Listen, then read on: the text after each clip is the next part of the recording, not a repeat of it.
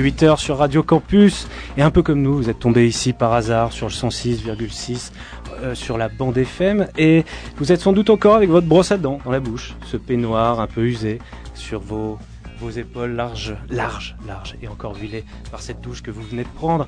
Et comme nous, vous avez un travail, comme nous, ça commence à vous, à vous gaver. Mais vous allez voir, vous allez voir. Ici, une chouette bande de déglingots, rougeoyante, et pleine de vie euh, sera vous sera vous amener. Oui, oui, je sais. Oui, je sais. Je ne sais plus où je vais. Très bien. Donc, nous avons plusieurs sujets qui vont s'enchaîner comme dans n'importe quelle station de radio. Et parce qu'on fait ça vraiment dans les conditions du direct. Et je, je suis en train de, de aidez-moi, aidez-moi, aidez-moi tous un par un, car on aura Benjamin, Loïc, Seb qui sont partis sur les marchés pour aller recueillir la parole des vrais gens. Ces vrais gens qui ont des vraies idées, qui ont des vraies pensées.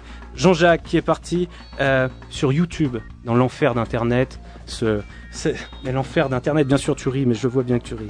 Et Joseph, alors Joseph sur Joseph sur une, euh, une chronique entièrement bilingue, Working Class Hero.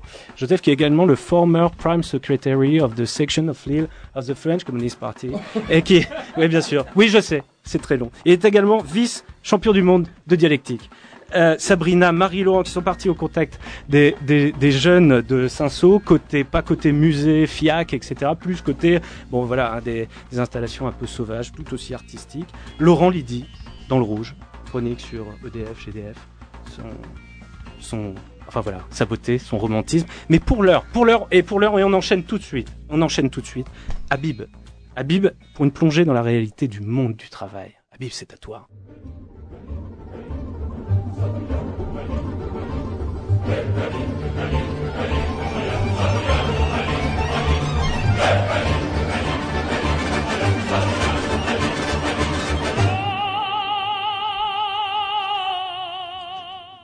Bonjour, chers auditeurs, chères auditrices. Euh, donc, je me présente, je m'appelle Habib Amdoud, je suis délégué syndical à Auchan euh, City. J'ai poussé la porte de l'UL de 031, 43 rue de Lille, euh, suite à des différents, tout ça. Donc, j'ai décidé de monter une section. Euh, donc, ensuite, je me suis fait élire, j'ai gagné des mandats. Et au fur et à mesure des batailles, je me suis découvert un, plaisir de la, lutte syndicale.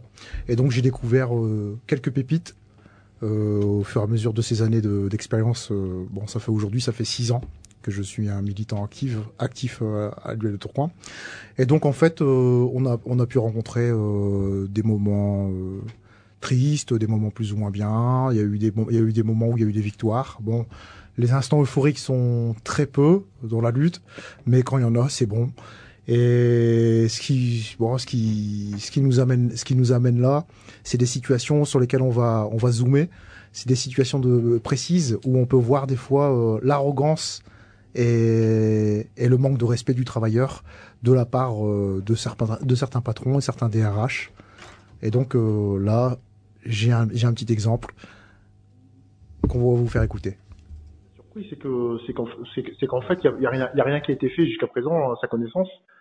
Et donc par rapport à cette agression euh, de ce chef d'équipe, parce que nous ce qu'on attend de vous, Ben, ce qu'on attend de vous, pas. nous ce qu'on attend de vous, bah justement ce qu'il attend, ce qu'il attend de vous, Madame, c'est que vous garantissiez sa sécurité et son et son droit syndical. Après, est-ce que le fait que est-ce que le fait que cette agression euh, survient comme ça soudainement, c'est lié à son mandat? Il y a des causes à effet troublantes dans cette affaire qui Non, mais c'est pas lié à son mandat. Enfin, je sais pas, dites-moi pourquoi pour ce serait lié à son mandat. Ben, je sais pas. Pas il bah, visiblement, il était bon pendant des années. Aujourd'hui, il est plus bon. euh, et euh, Mais pas- c'était bien avant, il était plus bon avant d'avoir un mandat. hein. Hum. C'était, c'était, il était plus bon, il a été reçu euh, euh, pour euh, l'accompagner dans son, son Mhm. métier avant d'avoir, avant qu'il ait un mandat. Mais est-ce que est-ce que ça justifie le fait qu'il se fasse agresser devant ses collègues en Non, ah, mais ça, on est d'accord, ça justifie pas du tout. Non, non. Voilà. Non, non, mais non, et, ce dossier-là est en cours, hein. Enfin, ne oui, pensez oui. pas qu'on fait rien. Bien sûr, mais nous, madame, ce qu'on attend comme de notre organisation syndicale, c'est que nos militants soient respectés euh, comme euh, comme des comme des gens, comme des comme des comme vos collaborateurs à titre suis égalitaire. à titre égalitaire. Là, là, l'objet de mon appel, c'est un appel en toute courtoisie, d'accord? Donc là, pour l'instant, il, se Mhm. passe- il se passe rien, on fait pas de procédure, on fait rien. Par Mhm. contre, moi, je, vous- je vous le cache pas que si ça devait se reproduire, on serait amené à envisager des procédures et des actions euh, sur votre site. Mais il n'y a pas lieu que ça se reproduise. Enfin, pour moi, c'est pas normal. Donc c'est un échange euh, avec une DRH euh, d'un grand groupe, d'une grande multinationale, la première fortune, euh, le premier employeur de la région, donc la première fortune familiale de France. Pour ne pas la citer, c'est la famille Mullier. Donc en fait, donc cette DRH bah, reconnaît sans voilà, sans vergogne que bon ben le mec s'est fait agresser par son chef d'équipe. bien sûr après qu'on l'ait mandaté. Et donc, donc voilà, donc on lui a donné un mandat syndical. Et directement, là, tout de suite, c'est des agressions, des insultes, des menaces. Euh. Et donc euh, là, là, le, camarade s'est retrouvé en arrêt maladie. Ensuite, on l'a, on a rectifié, on a, on l'a fait passer en accident de travail. Et ce qui était important pour nous, c'était de faire découvrir euh, l'envers du décor de la lutte syndicale, parce que souvent on dit que les syndicalistes exagèrent tout ça. Et donc là, on a, on a un exemple vivant de faits concrets euh, sur le comportement que les patrons peuvent avoir euh, des gens, des salariés, des petites personnes qui décident de s'organiser collectivement pour, euh, bah, pour défendre leurs intérêts. passe au rouge sur Radio.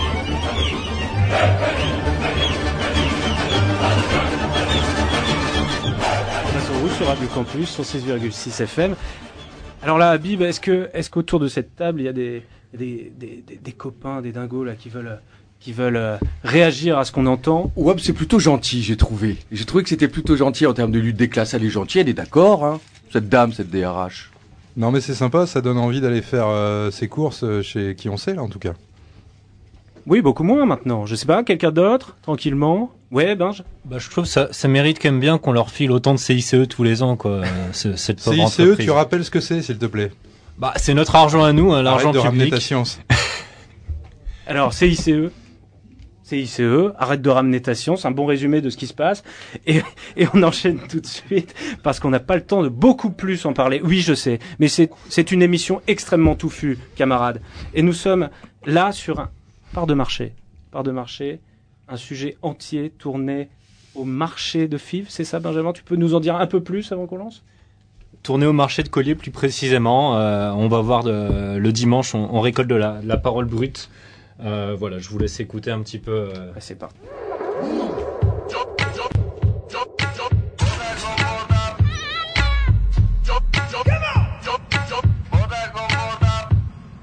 On vous avait rencontré au marché de collier juste après l'élection d'Emmanuel Macron.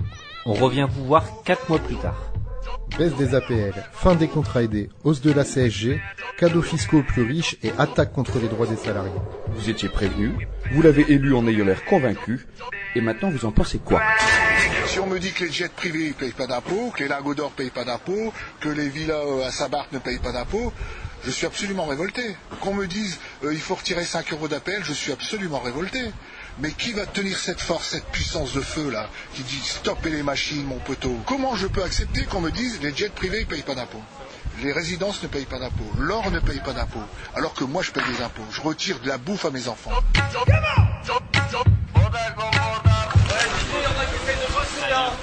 Moi j'ai pas très envie de m'exprimer. C'est pour Radio Campus, on fait une émission sur le marché, on vient voir un peu ce que les gens pensent du président et de sa politique. Je sais pas où il va, on voit pas vraiment venir, mais ce qui vient, euh, ça n'a pas l'air terrible. Il fait Robin des Bois, mais à l'envers. C'est le Robin des Rois. Quand il est capable de, supprimer euh, l'accessibilité handicapée dans les, immeubles, par exemple, sous couvert d'économie, c'est quand même gravissime. Il y a plein de petites mesures comme ça qui, passent et qui sont, graves, je trouve. Parce que le but du jeu, c'est pas de faire des sous, c'est que tout le monde vive euh, ensemble. Moi, finalement, qu'est-ce que vous voyez pas tout ce qu'on a à payer Je sais pas si vous vous rendez compte des retraités. Ça fait quand même beaucoup, hein. Un petit peu trop dur même, hein. Alors Macron, faut plus m'en parler. Hein. Non, c'est plus votre tasse de thé là, on dirait. Hein. Non, plus du tout. Mais vous allez plus payer la taxe d'habitation. Ah bon Il paraît. Oui, il paraît ça. Il paraît. L'année prochaine, il paraît. Moi, je crois, que je crois ce que je vois maintenant. Parce que tout ce qu'on m'a promis et que je n'ai pas eu, eh ben, euh, quand on a travaillé toute une vie, pour euh, après, quand on est en retraite, végéter, parce que moi j'appelle ça végéter. Alors, plus de vacances, plus rien du tout.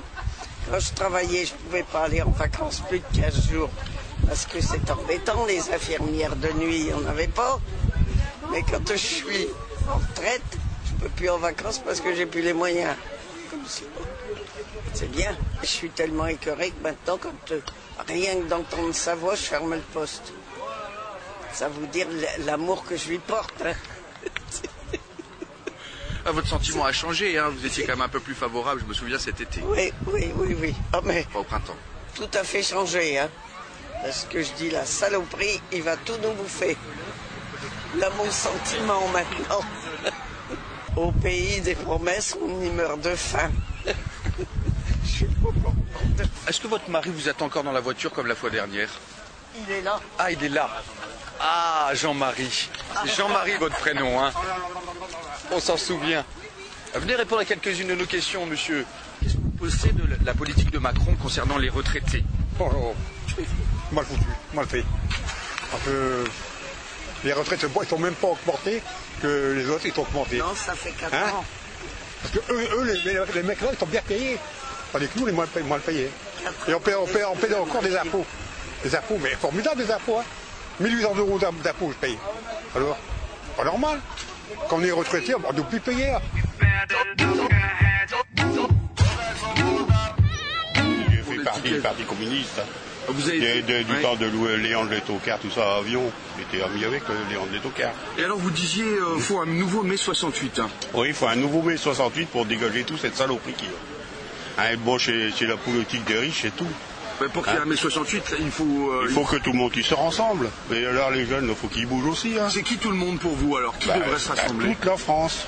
Toute la France, aussi bien que les chauffeurs, les ouvriers du bâtiment, tout le monde. Tout le monde. Même les... Parce que bon, pour les jeunes, il n'y a pas de boulot. Hein, euh, bon, ben, c'est- pas normal, quoi. Hein, de voir un tableau comme ça. Alors on fait tout pour les riches, rien pour les pauvres. C'est ça qui est, qui est dégueulasse, quoi. Mais les gens ils viennent de voter, ils viennent d'élire un nouveau président. Bah, pourtant. les gens, les gens, les gens, parce que les gens, ils savaient, non? Ils n'ont qu'à pas aller voter, ils ont qu'à voter blanc. hein. Et puis même, je comprends pas qu'on a mis une pourriture pareille. Il l'avait annoncé Macron pourtant dans la Ah, campagne. bah ça. il- l'avancée, ouais, bah bon, les gens s'ils veulent aller voter, ils vont voter. Moi, j'ai pas voté pour lui, c'est tout. Je vote pas pour les capitalistes, non Quoi, je suis ouvrier? Faut arrêter ce système-là. T'as- t'as- Qu'est-ce que c'est ça? C'est l'Europe comme ça, ou bien quoi? Qu'est-ce que c'est cette merde? Tout remontent, ils voient pas qu'on a remonté le gasoil, quoi, tout. Tout que les gens qui travaillent avec, quoi. Les loyers, ils remontent, tout ils remontent. Il, il vient pas faire ses commissions, il ne sait pas qu'est-ce que c'est. Nous, on est retraité, j'ai 1200 balles, par mois. 40 ans de cotisation, 44 ans de cotisation, 2 ans d'armée. Tu crois que c'est normal, ça C'est même pas la moitié qu'est-ce que je gagnais avant. Et puis on n'a jamais d'augmentation, rien du tout, les retraités. Alors eux, ils roulent là, comment Ils vont à des yachts et des avions personnels et tout. Et toi, tu même pas quoi de mettre de l'essence ou bien pas aller travailler, ça va pas, non faut changer le, Il faut changer tout ça. Et quoi, c'est vrai Il parle que de Macron, Macron, qu'est-ce que c'est de ça C'est lui qui vient des grandes écoles. Qu'est-ce qu'il a foutu dans sa vie Lui, il rien, il comprend rien de la vie. travaillait à la Banque Rothschild quand même. Bah, la banque Rothschild, ouais, bien sûr, pour les riches. hein. Il connaît, euh, il vient faire le marché, lui. Il voit pas que tous les marchandises qui remontent. Il voit rien. Hein, mais bon, mais, euh, il vaut les retraités. Bah, les retraités, tout à l'heure, ils font les poubelles. Il faut arrêter quand même. hein. Bon, franchement. T'as déjà vu les retraités dans notre temps qui allaient faire les poubelles? Ah non, maintenant, on les voit euh, faire les poubelles pour euh, quoi que c'est ça. C'est ça la France Eh ben, mon vieux chapeau. Hein. Hein. Tout ce qu'on a acquis, ils sont en train de tout détruire. C'est vrai? Bon, j'ai plus grand chose à dire. Merci. Ouais, merci beaucoup. Bonne journée. Bonne journée, monsieur. Non, mais faut bouger, les gars. Une gare, c'est un lieu où on croise les gens qui réussissent et les gens qui ne sont rien. Et si c'était ça la France qui se construit avec Macron? Ceux qui réussissent, qui écrasent ceux qui ne sont rien. À la gare comme au marché. Là, vous avez bien compris à qui profite cette politique. Pas à vous. La lutte des classes n'est donc pas morte. Et c'est quoi le travail alors? Vous pensez qu'elle vous profite ou qu'elle profite qu'aux capitalistes? Ça permet aux gens qui ont de l'argent d'investir finalement pour, pour que euh, les gens travaillent, tout ça, ça c'est bien. C'est le débloquer tout, de, de, de- Mais euh, faciliter les licenciements, par exemple, ça permet de donner du travail aux gens Bah non, non, bon, C'est une bonne chose, il ne faut licenciements. pas que l'équilibre soit déséquilibré. C'est une excellente chose. Mais il ne faut pas que l'équilibre social soit déséquilibré. Les droits des salariés, il ne faut pas, empi- il faut pas, au nom de la crise économique, empiéter sur le droit d'un salarié. Mais c'est ce qui est fait, là. Les ordonnances Macron, c'est exactement ça. C'est empiéter, Oui et non, baisser oui les et droits. non, oui et non. Parce que des fois, au niveau des prix- vous prenez des prud'hommes. Des fois, vous avez un artisan qui a un capital de 7000 euros. Il a un salarié, il a travaillé deux ans chez lui. On a vu des jugements où le salarié il a obtenu 30, 50, 100 000 euros. Pour des Dommages- licenciements abusifs. Ben, ben, quand- Attendez, non, monsieur. Non, non, non, non, non. Abusif, c'est vous qui le dites. C'est le tribunal qui a décidé et qui a, qui a eu une lecture qui était abusive. C'est ça le gros problème pendant des années, c'est que nos politiques n'ont jamais trouvé l'équilibre. Soit vous avez la gauche qui vient, elle tape sur les patrons, vous avez la droite qui vient, elle tape sur les salariés, et donc pendant des années, ils ont vraiment, ils ont, ils ont, euh, ils ont explosé ce pacte qui est nécessaire pour l'économie française. On est dans un pays qui est le cinquième pays le plus riche du monde. Il y a 9 millions de pauvres. Vous le pensez? Non, c'est la réalité des chiffres. Est-ce que euh, c'est un équilibre qui vous convient, ça? Ah non, c'est pas du tout normal, c'est pas du tout normal. Mais cette pauvreté, ça dépend de quelle manière vous la regardez, monsieur. Vous la voyez. Et cette richesse, ça dépend de quelle manière vous la voyez. Est-ce que c'est une richesse qui est réellement ici implantée en France Ah oui, oui. Ou c'est juste des avantages et des chiffres que vous voyez Est-ce que l'argent de cette économie, elle est ici, elle est investie dans l'économie française Il y a énormément ou de elle est ailleurs Oui, oui, il y a énormément de milliardaires, de millionnaires euh, dans, dans ce pays, Écoutez, en effet. Moi, je souhaite à tous les Français qui deviennent millionnaires et milliardaires. Travail. Oh putain, c'est une escroquerie, c'est fini, c'est pas Google ou Facebook ou je sais pas euh, machin qui vont faire la loi chez moi. Je suis en France. Il y a des lois de travail qui sont là, qui se sont battus pour les toucher, les gars. Ils se sont battus contre le patronat. Là, je crois que je suis trop bon. Mais monsieur, quand même, euh, comment voulez-vous que les entreprises euh, embauchent si elles peuvent pas euh, licencier, quoi? Alors, eh, c'est ça. Dis-moi quand il pleut, t'es mouillé. T'as des questions cons comme ça souvent, toi? Bah, je sais Il y a pas, des euh, droits du travail. Ils ont été actés, ils ont été votés, ils ont été arrachés au patronat. Ça marche là? Mais, et un contrat gagnant-gagnant, c'est pas Les jouable? couilles, ouais. Là, c'est bon aussi comme réponse, là? Ça te va? La loi travail, c'est zéro. Ça, c'est fait pas encore pour les riches. Quoi? Le jour que, bon, tu vas, tu vas être comme un Kleenex. Hein? Et le patron, il va faire qu'est-ce qu'il veut de toi. Quoi. Ça va pas, il va te foutre dehors comme un, euh, comme un Kleenex, c'est tout. Quoi. Mais alors, ils nous disent quand même, bah, laissez-nous finalement licencier plus facilement, comme ça on pourra embaucher. C'est de la vraie connerie. Ça te- c'est de la vraie connerie. C'est fait pour les patrons, c'est tout. Alors, les gros patrons, hein, pourquoi qu'on leur prend pas aux gros patrons? Alors, on fait des cadeaux aux riches et puis aux pauvres, qu'est-ce qu'ils font? Ils vont nous massacrer encore un coup. Là. N'acceptez pas cette politique qui va contre vos intérêts. 30 ans de libéralisation du travail pour créer de l'emploi et un chômage de masse qui enfle. Ça ne marche pas, mais on leur met une bonne couche. Aucun doute, les patrons sont au pouvoir. Mais alors, qu'est-ce que vous en pensez? Que pouvez-vous faire? Bah, euh, actuellement, ceux qui font grève, c'est tous ceux qui ne sont pas concernés par la loi travail, c'est-à-dire les fonctionnaires, euh, la SNCF, tout ça, ils ne sont pas concernés par la loi travail. Puisque c'est des gens qui sont, euh, qui ont leur emploi euh, à vie. Alors, euh, euh, qu'ils arrêtent de faire grève, euh, bah, enfin bon, en plus, c'est pas suivi. Hein. C'est pas suivi. Hein. Vous C'est êtes que- d'accord avec Macron quand il les traite de fainéants alors? Ah non, non, non, non, non, non, non. Mais là, actuellement, je vais vous dire que tous ceux qui font grève aujourd'hui, monsieur, c'est ceux qui ne sont pas concernés par la loi travail. hein. Alors, il faudrait quoi? Qu'est-ce qui est Hein souhaitable dans la lutte? Parce que là, actuellement, je, je vais vous dire, c'est. Moi, j'ai fait. J'ai travaillé dans l'administration, j'ai fait grève. Même trois semaines, un mois. Alors, vous voyez que j'ai perdu sur mon salaire et tout ça.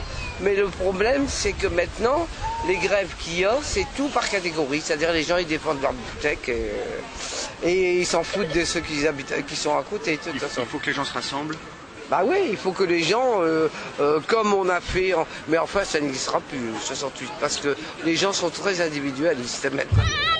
C'est- des conneries, euh, toutes ces manifestations. Il suffit, faites une manifestation euh, fin juin, vous allez voir. En juillet, elle n'est plus là.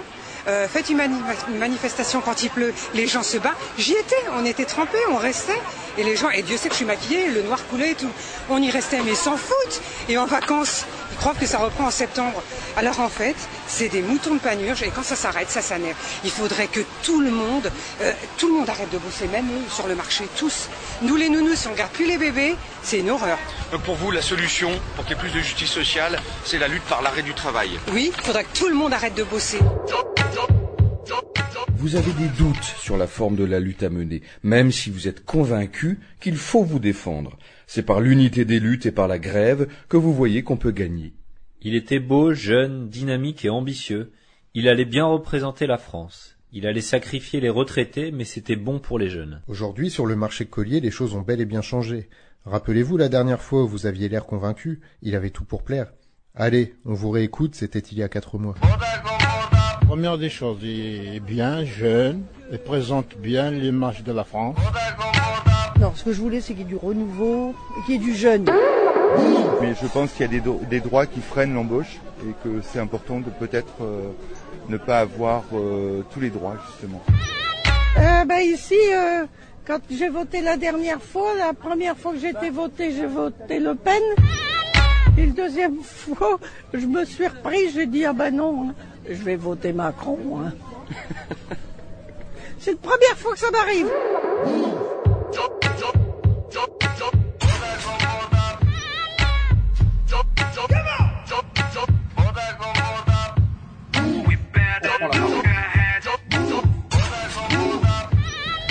Job, job sur On passe au rouge, Radio Campus. Euh, Laurent, tu voulais intervenir de rechef. Tout de Euh, suite. Moi, première remarque, je trouve que ça manque un peu de feignant hein, dans ce reportage. Vous avez pas dû très bien chercher, c'est pas ce qu'on nous a dit à la télé. Pour, pourtant, on s'est donné du mal, hein, mais on a trouvé que des gens qui bossent, euh, qui se mobilisent, qui font. Que des gens qui bossent. Que du travailleur. Ouais, Sabrina. Sabrina, toi. Moi, je trouve que c'est une belle invitation euh, pour Monsieur Macron euh, à venir au marché. hein, ça, c'est c'est évident. hein.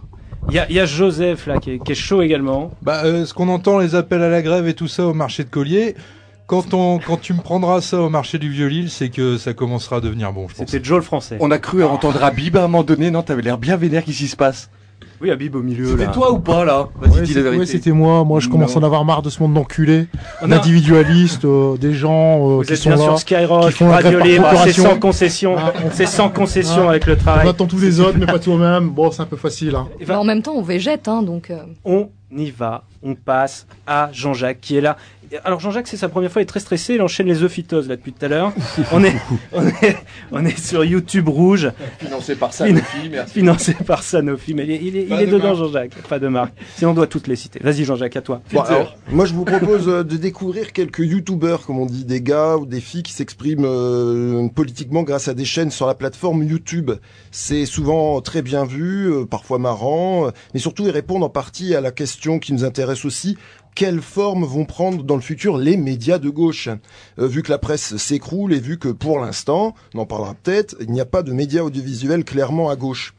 Alors, je crois que celui qui est le plus en pointe, c'est Osons Causer, petite équipe qui bosse beaucoup ses dossiers. Voilà un petit extrait de ce qu'ils disent sur la loi travail.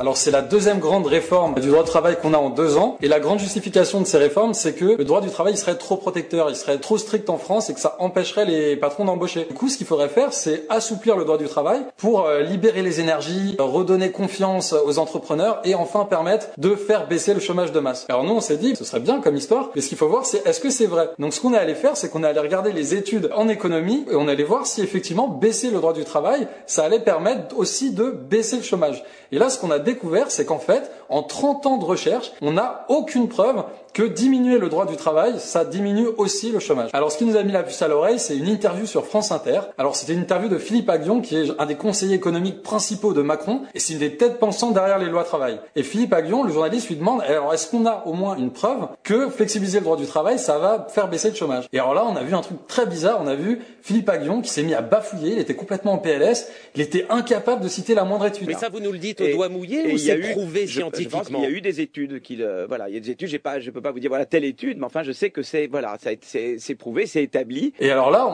moi, j'ai fait de la recherche. Ne pas savoir citer une seule étude sur ton domaine, c'est hallucinant. C'est comme si tu étais boulanger et que tu étais incapable de donner le nom de tes pains à tes clients. C'est- juste pas possible. Bon, bah du coup, on allait faire le travail à sa place et on a épluché euh, 30 ans de recherche euh, sur les effets de la flexibilisation du droit du travail sur le chômage et l'emploi. Et ce qu'on a découvert, c'est que des études, il y en a eu vraiment dans tous les pays du monde, euh, sur dans des situations de croissance, de récession, euh, vraiment dans toutes les situations. Et les études, au début, dans les années 90, il y en avait certaines qui trouvaient un effet, d'autres qui trouvaient pas d'effet. Du coup, c'était très controversé. Mais depuis quelques années, en fait, la situation est devenue très claire. Toutes les synthèses disent la même chose.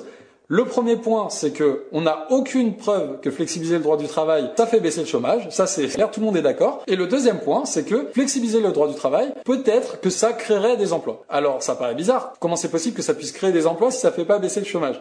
En fait, la raison est toute simple. Les études qui montrent des créations d'emplois, c'est très majoritairement dans des petits secteurs. Donc, en fait, on peut créer des emplois dans un secteur en en prenant d'un autre. Et au final, ça ne fait pas baisser le chômage. Et euh, ces études qui trouvent des effets comme ça, en plus, c'est des effets généralement très faibles. Donc, si on prend l'ensemble des études, et notamment les plus récentes, ce que nous dit la science économique, c'est très clair. Flexibiliser le droit du travail, on n'a pas de preuve que ça fait baisser le chômage. Et dire le contraire, bah tout simplement, c'est faux. Le fil d'actu reprend les codes du JT classique, mais les détourne plus ou moins subtilement. Là, il s'intéresse au statut du petit patron dans cette loi travail qui risque fort d'être le dindon XXL de la farce et le pire du pire, donc le plafonnement des indemnités prud'homales et la suppression du plancher de 6 mois minimum de salaire d'indemnité en cas de licenciement sans cause réelle et sérieuse si tu avais plus de 2 ans d'ancienneté. Alors ça, c'est assez incroyable. Bon, bah moi, 6 mois de salaire pour un, licenciement non mérité, je trouvais ça plutôt correct. Je sais pas, le, le temps de se retourner, quoi.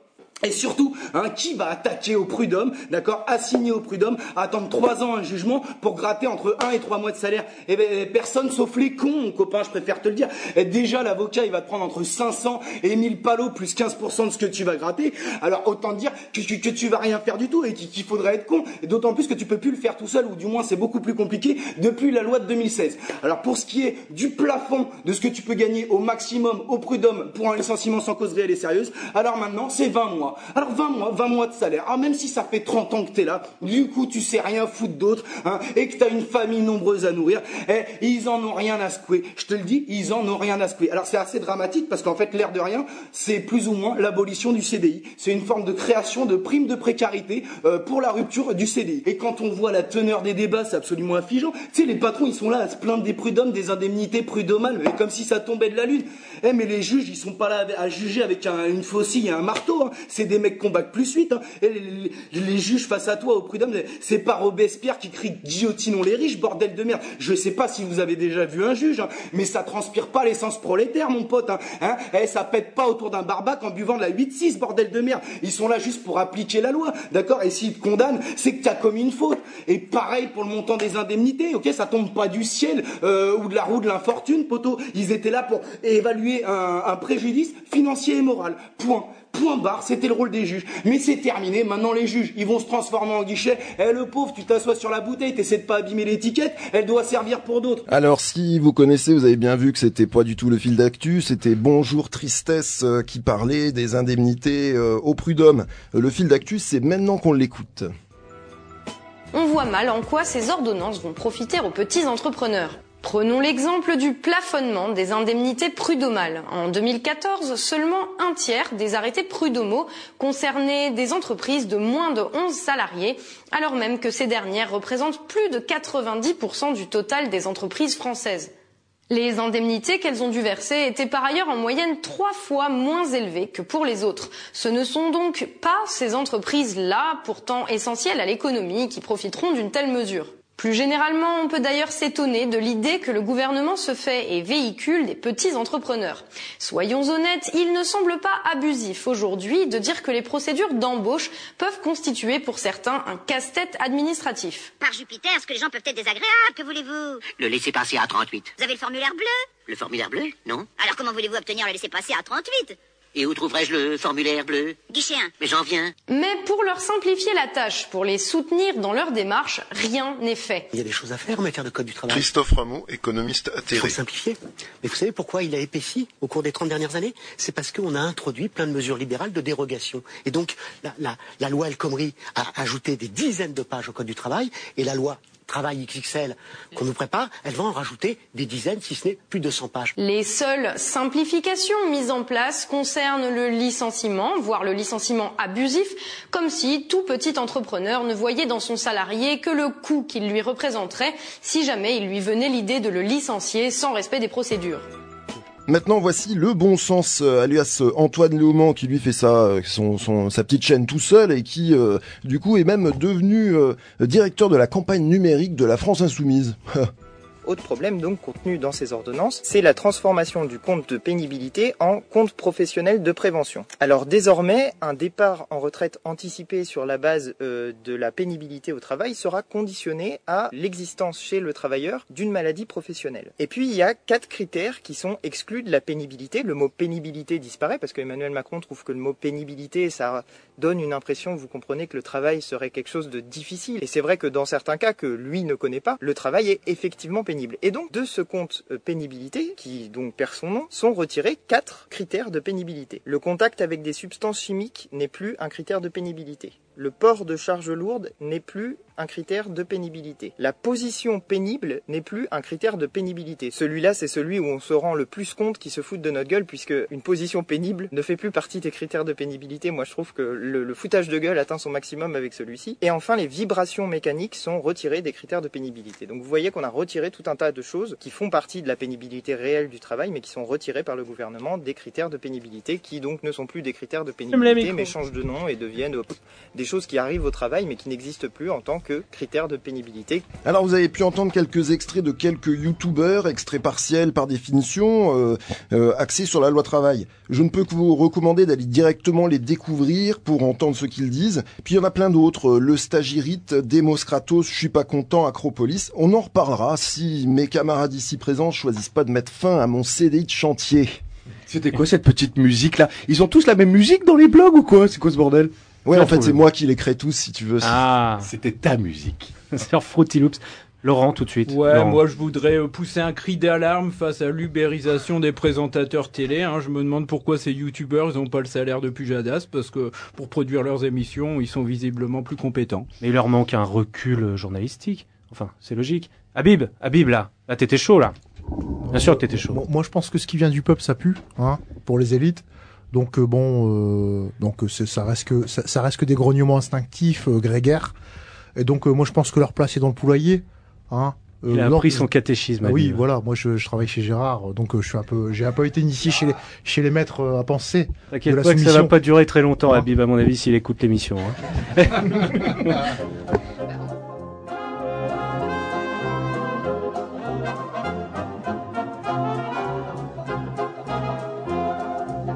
La réforme du code du travail, c'est pas qu'il y ait deux ou trois failles.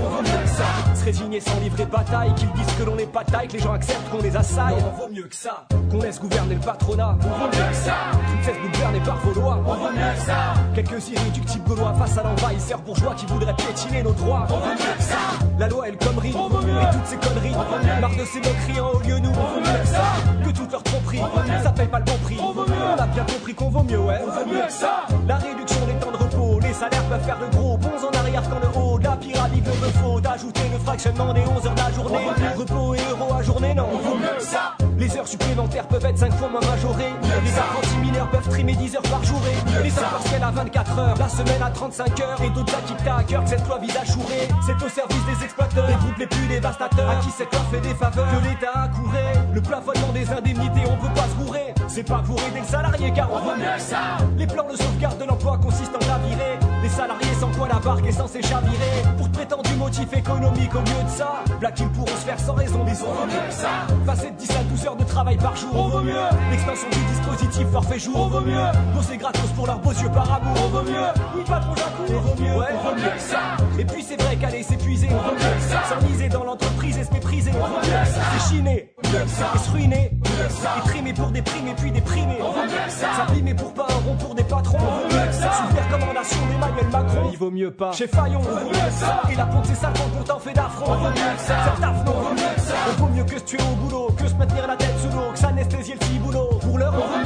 Vaut mieux bosser au McDo, mettre en rayon des packs d'eau. On est loin de nos rêves d'ado. C'est vrai qu'on vaut mieux que ça. Perdre sa vie à la gagner, passer son temps à se manier. On est tous dans le même panier, et on vaut mieux que ça.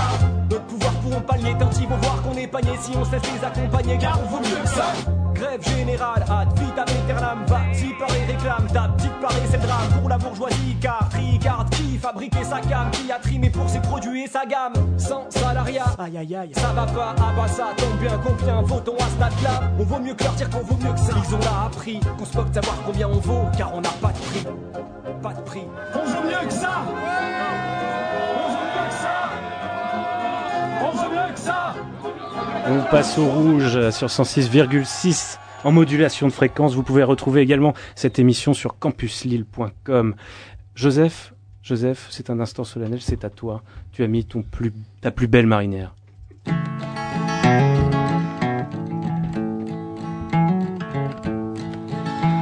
Working Class Hero, héros populaires d'hier et d'aujourd'hui, du réel ou de l'imaginaire. Ces héros, on peut les trouver parfois là où on ne les attend pas.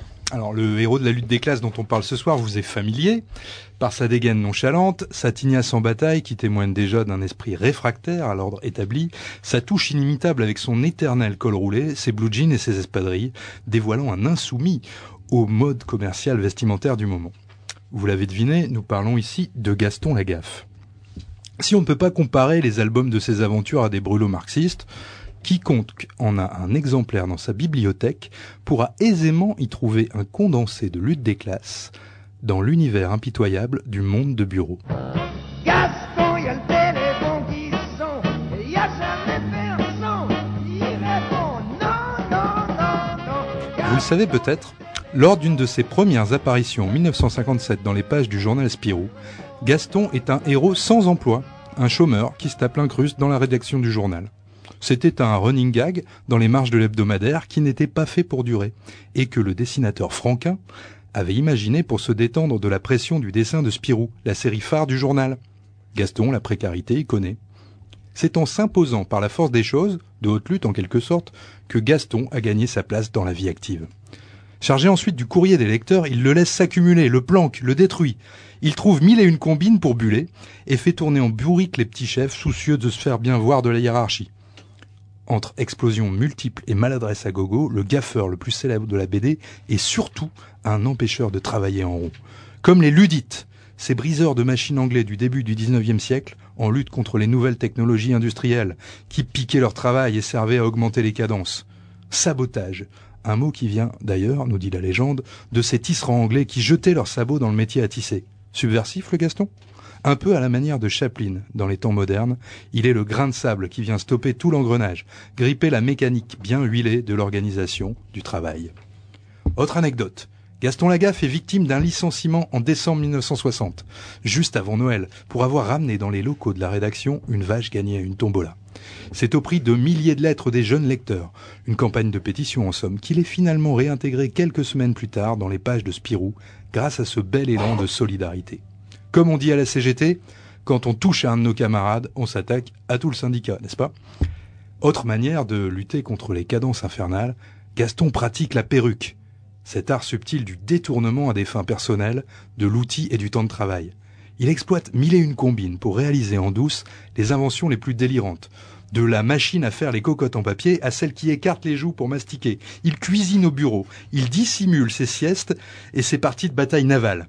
Gaston, c'est un guide pratique de la réduction du temps de travail.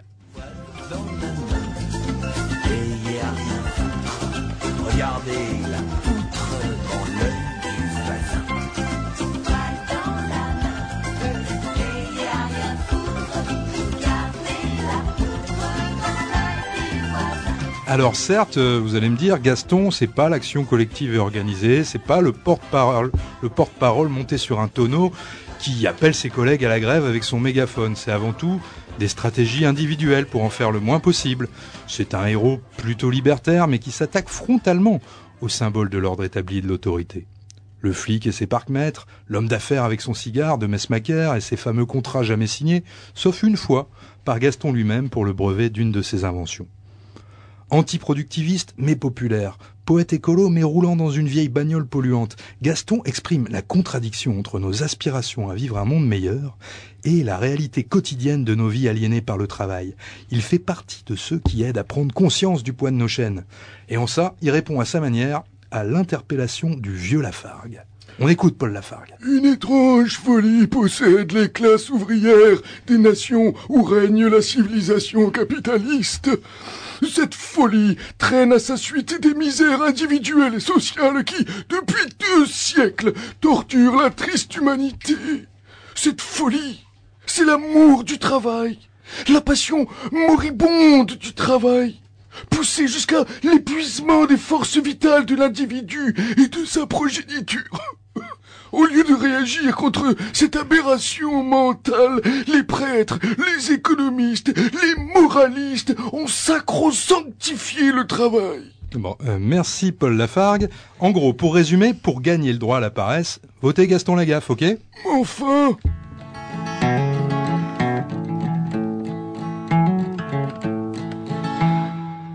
Merci Joseph. Excellent, on voit que tu, tu sais lire aux enfants, tu sais poser un cadre.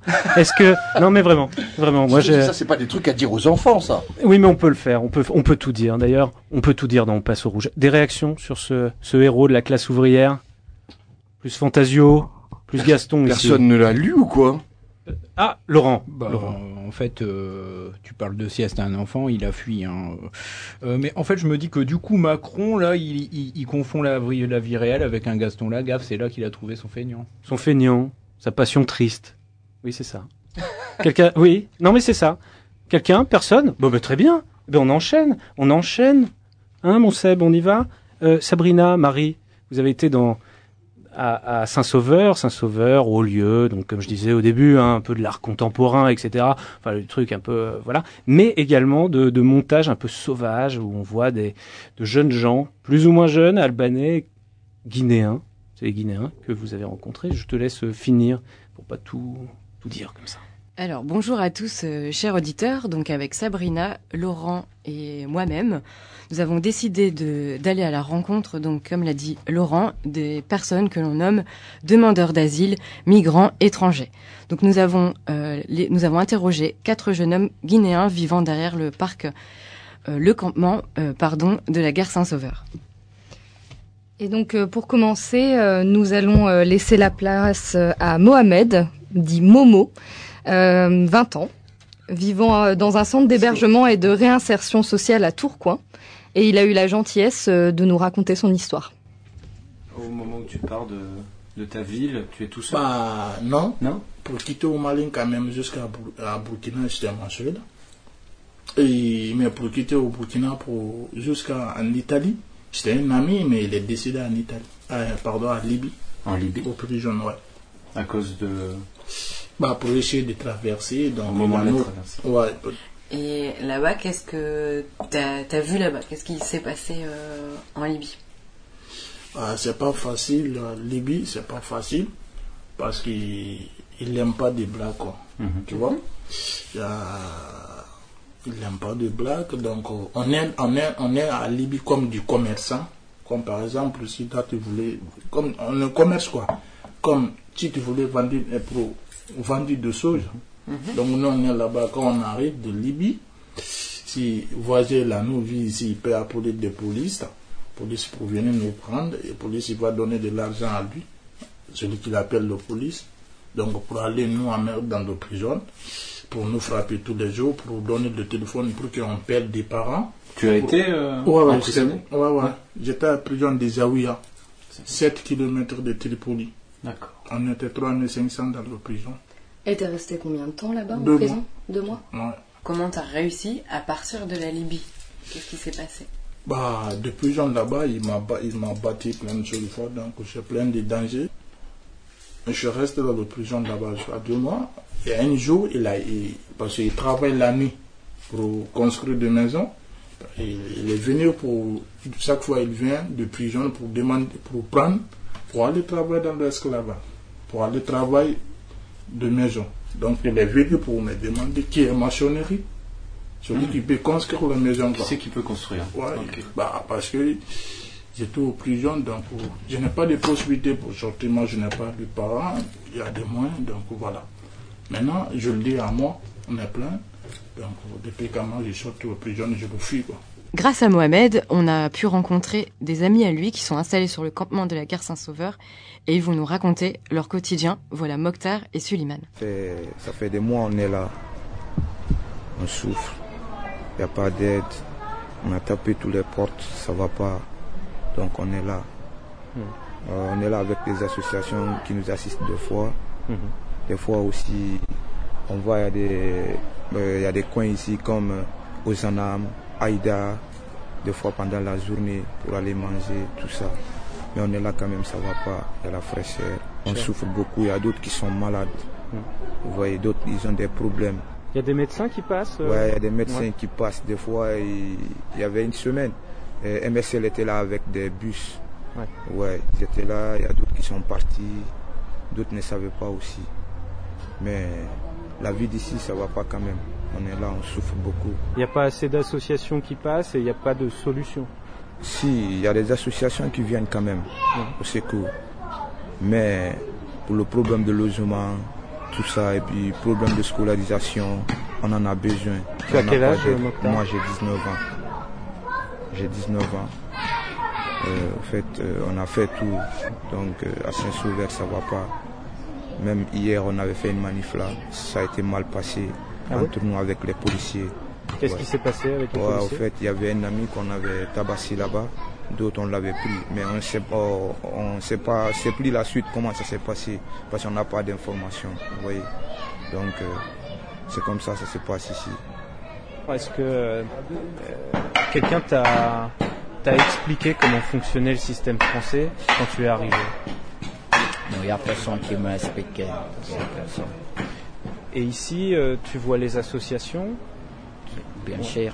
Ouais. Oui, il y a les associations, beaucoup d'associations qui passent, qui passent euh, chez nous ici.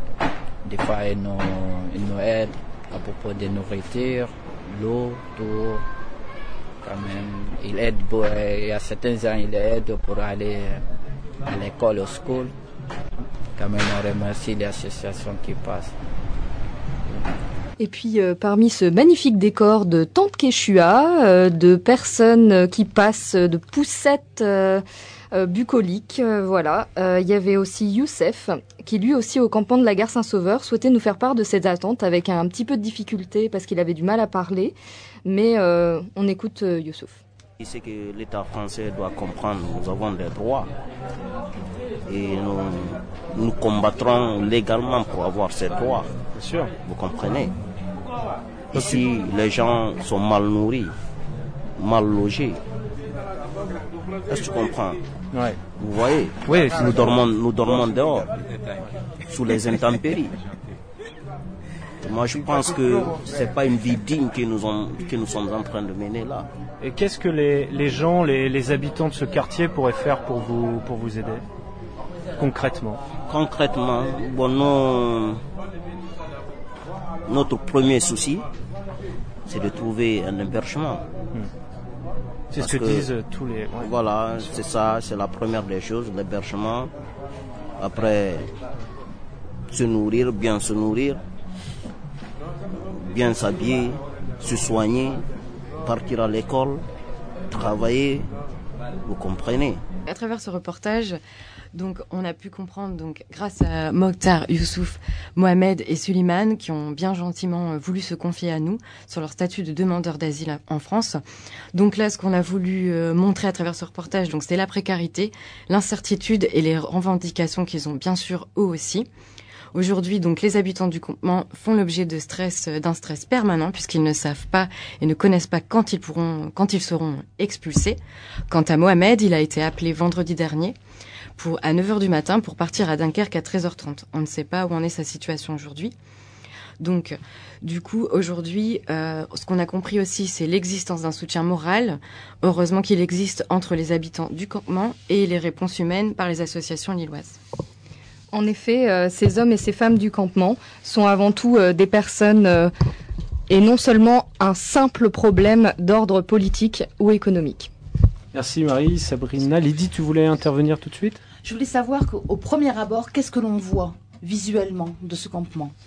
Alors euh, visuellement, euh, avant d'entrer dans le campement, on voit des familles en fait, euh, comme on verrait euh, des familles euh, lilloises euh, qui se baladent et qui n'ont absolument aucune idée de ce qui se passe euh, derrière les murs. Donc il y a vraiment un décalage entre euh, le quartier de la gare euh, Saint-Sauveur et puis euh, ce qui s'y passe euh, à l'intérieur en fait.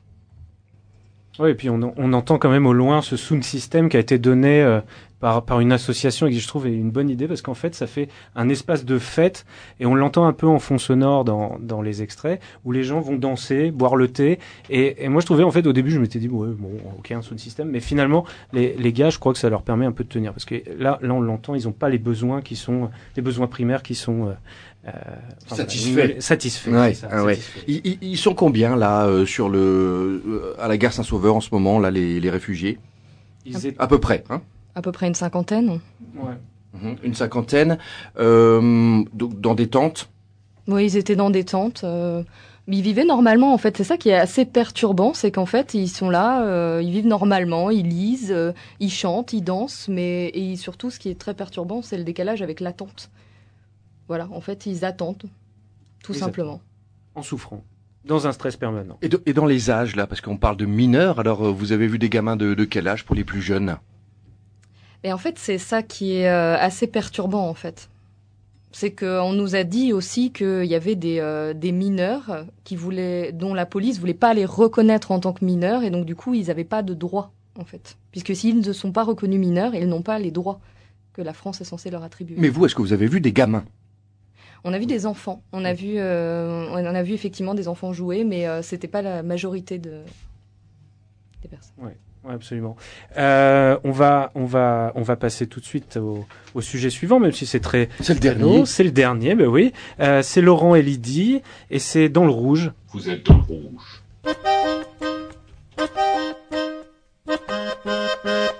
Bonjour Laurent. Bonjour Lydie, bonjour à tous.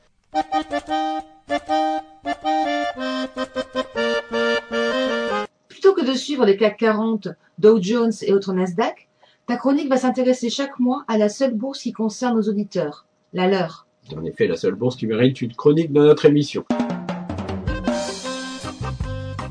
Ce mois-ci, tu vas nous parler du porte-monnaie des consommateurs d'énergie qui est dans le rouge. Oui, en effet, tu t'en souviens peut-être, il y a 12 ans, François Roussely, le patron d'EDF GDF, faisait passer des vessies pour des lanternes à l'ensemble des spectateurs du JT de France 2. Jamais cette entreprise ne sera privatisée. Elle ne sera jamais privatisée parce que quand on a la responsabilité de gérer 58 réacteurs nucléaires qui produisent 80% de l'électricité d'un pays, cela fait peser sur vous, sur vous, chef d'entreprise, sur nous tous, une responsabilité qui n'est pas simplement une responsabilité d'ordre privé et d'actionnaires privés. Notre président populiste de l'époque lui emboîtait rapidement le pas.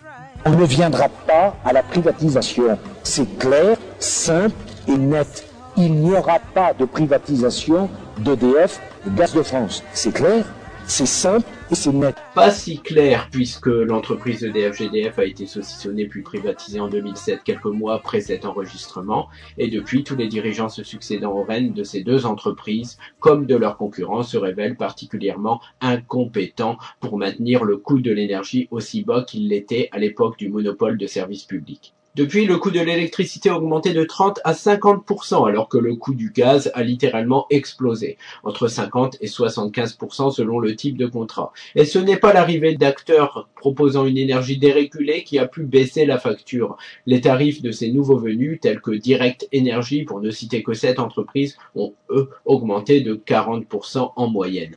Et rappelons que pendant cette même période, le SMIC, lui, n'a progressé que de 15%. On en a presque oublié l'époque où plusieurs années pouvaient passer sans que la facture d'énergie n'augmente. C'était d'ailleurs le cas entre 1983 et 2005 où on n'observe qu'une faible augmentation de 3% sur une période longue de 20 ans. Au cours de la même période, le coût du gaz, lui, avait même tendance à baisser, moins 3, moins 4, moins 5% pour le plus grand plaisir des usagers. Et ça, c'était bon pour le porte-monnaie de monsieur et madame tout le monde. Oui, certes, c'était le bon temps. Mais l'augmentation du coût de l'énergie, il n'est pas forcément dû à la volonté des fournisseurs d'augmenter leurs profits. Il est peut-être tout simplement dû à la conjoncture. De nouvelles taxes ont fait leur apparition au cours des années 2000, telles que la CSPE, la CTA, et ce sont justement elles qui augmentent fortement le coût de l'électricité. Mais l'apparition de ces nouvelles contributions sont justement une conséquence directe de la privatisation. Tant qu'EDF avait une vocation de service public, c'était cette entreprise qui assurait la péréquation tarifaire, les dispositions sociales, les retraites des personnels des industries électriques et gazières. C'était cette entreprise qui assurait l'investissement dans les secteurs innovants comme par exemple le photovoltaïque ou l'éolien. À partir du moment où le secteur de l'énergie devient une arène dans laquelle chaque participant recherche uniquement un profit financier. Chacune des contributions spécifiques qui faisaient d'EDF GDF une entreprise à vocation de service public s'est transformée en taxe imposée aux consommateurs. Qui dit privatisation dit taxe. Et ce n'est pas forcément moins cher pour les usagers. Ce n'est ni moins cher ni plus juste, car avec ces nouvelles règles de concurrence, ce sont les gros consommateurs qui sont mis à l'honneur au détriment des plus modestes. Cela se traduit par une explosion des prix des petits abonnements. On parle des abonnements dits 3 kVA, destinés aux locataires de modestes logements, qui sont passés de 24 à 67 euros, alors que le coût des abonnements pour les compteurs de 18 kVA, destinés à des propriétaires de grandes résidences, ayant besoin d'infrastructures électriques pour chauffer leur piscine a diminué, lui, de 36%.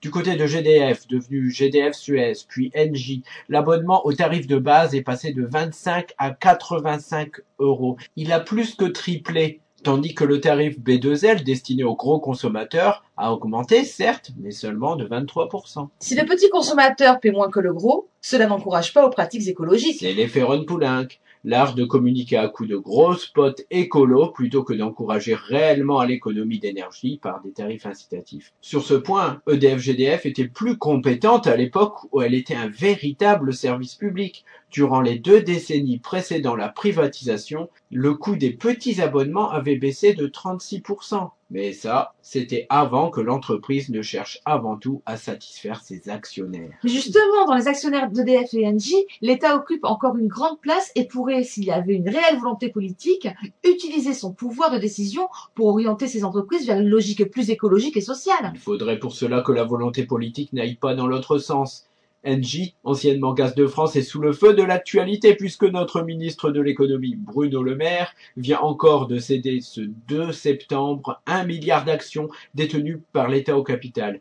Cette cession s'ajoute à celle de 1,5 milliard d'euros réalisée en juillet dernier. En trois mois, l'État s'est donc séparé de 8,6% de ce géant de l'énergie et ne détient plus que 24% des actions d'Engie. Et tout ça pourquoi Une partie de la somme dégagée servira à financer un fonds d'aide à l'innovation. Dans la bouche du ministre de l'économie, il faut comprendre un fonds d'aide aux start-up qui s'adressera principalement à des grosses et moyennes entreprises en quête de modernisation.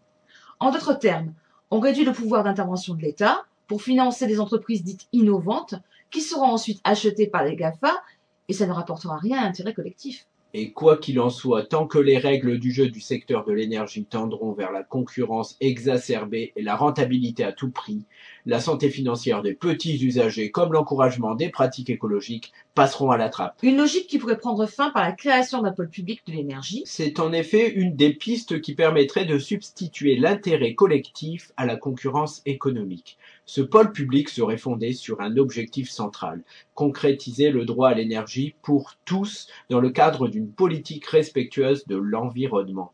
Il pourrait mettre fin à la concurrence actuelle entre les secteurs de l'énergie et créer au contraire des conditions de la mise en commun de leur potentiel pour en faire un instrument de gestion de services publics. Enfin, ce pôle impliquerait une gestion publique, hein, donc euh, les entreprises qui le composeraient seraient gérées démocratiquement avec de réels pouvoirs pour les salariés, les usagers et aussi les élus. Ce qui éviterait chaque année de dilapider sous forme de millions de dividendes les richesses reversées aux actionnaires de ces grands groupes qui sont justement produites par ces salariés.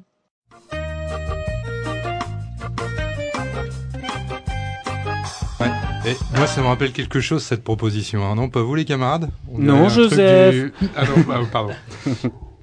pas de marque. Benjamin, tu voulais, euh, tu voulais euh, rapidement. rapidement. Ben non, mais en fait, je pensais que c'était la crise pour tout le monde, mais au final, on voit bien que bah, toutes les bourses ne baissent pas. Quoi. Il y en a qui explosent et c'est nous qui payons. Merci Benj. Lydie Oui, je voulais dire qu'on pointait ici euh, les fausses promesses du marché qui fait miroiter une baisse durable des prix de l'énergie et qui finalement s'avère une vaste fumisterie. Vaste fumisterie, et c'est sur ces mots incroyablement dynamiques et positifs que nous couperons cette matinale de Radio Campus que vous avez eu bien raison d'écouter. On passe au rouge, c'est terminé.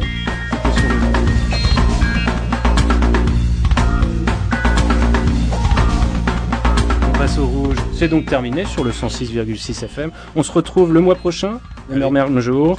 Et l'émission, l'émission est disponible 8 semaines sur campuslille.com en podcast. Salut tout le monde. Salut. Allez, à plus. On dit tous salut. Laurent, t'as pas entendu dire salut. Salut les dingingos. Ah, reste poli. Salut. Ah oui.